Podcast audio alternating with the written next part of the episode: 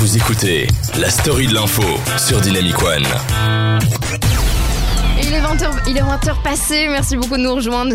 J'ai eu un bug sur le mot 20h, je sais pas ce qui s'est passé. Alors comme promis, on vous donne un peu d'actu. Euh, Là pour l'instant, on va parler de l'actualité belge. Le gouvernement fédéral, on pige que dalle, évidemment. Euh, Quelqu'un pige quelque chose Mis à part Euh, Arthur qui connaît tout sur tout Euh, non.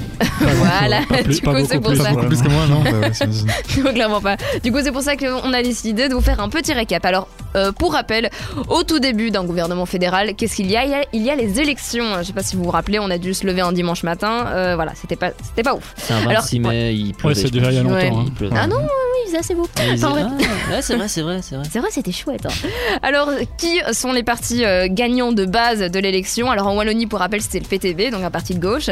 Et en Flandre, c'était surtout le Vlaams Belang, parti d'extrême droite, et euh, Groen, donc le parti écolo.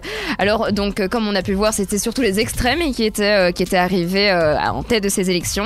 Alors, ensuite, après les élections, qu'est-ce qu'on fait? On a désigné un informateur. Là, pour le coup, ils étaient deux. C'était Renders avec Johan van de Lanotte, donc informateur. Ensuite, on a pris des pré-informateurs.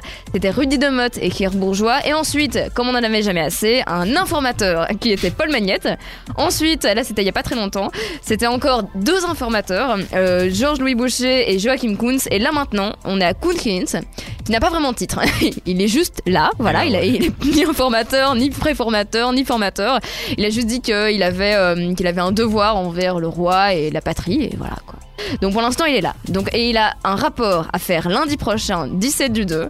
Et ce sera, à mon avis, son dernier rapport si euh, Inch, on a un, euh, un gouvernement avant 2072. Mais euh, Arthur, pourquoi Ouais. est-ce que ça bloque?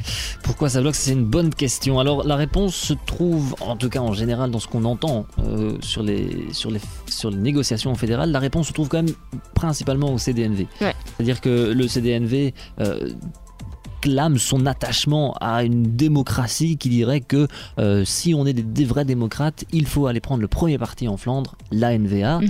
Alors euh, c'est ça vraiment qui bloque, puisque lorsque Paul Magnette avait fini sa mission, euh, dans son voilà, on disait qu'il y avait une, une possibilité de créer une formation, une, un gouvernement qui serait une coalition autour des deux partis socialistes, le PS et en Flandre la- le SPA, les deux partis libéraux, le MR et l'Open VLD, même si l'Open VLD était aussi divisé euh, en son sein, Ouais. et euh, les, deux, les deux partis verts et le CDNV qui viendrait, puisque le CDH lui s'est dit euh, en dehors.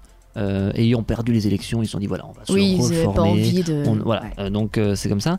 Maintenant, justement, après le, le- la, la- la mission de, de, Paul Monsieur Kuntz et, Ah. euh, et de, et de Georges-Louis Boucher, le, le roi a un petit peu surpris tout le monde, finalement, en arrêtant avant euh, la date de fin la mission des deux informateurs. Ouais, on s'y attendait pas, Voilà, ça. ouais. C'est une mission qui s'est peut-être pas très bien terminée. Ça veut peut-être dire aussi que euh, le travail des deux informateurs était pas ouf ouf.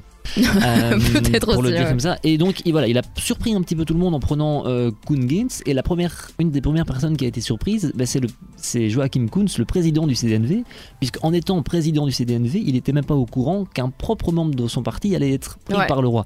Donc pour lui, c'est un petit peu aussi Ah ouais, dur parce qu'il fait un petit peu euh, coup de pute. euh, pour son leadership ouais. dans son parti c'est pas facile à, Ouais.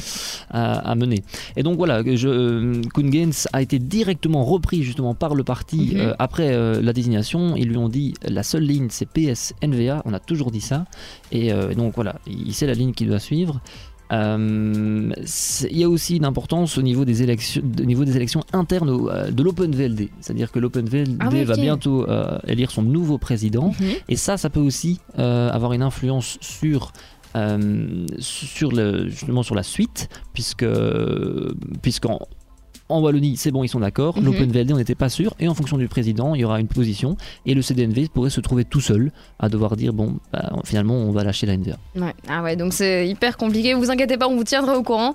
Mais bon, entre temps, on va prendre une tisane et un petit peu aller respirer. Entre temps, je vous cale Good as Hell, celui de Easier, et on se retrouve juste après pour l'actualité internationale.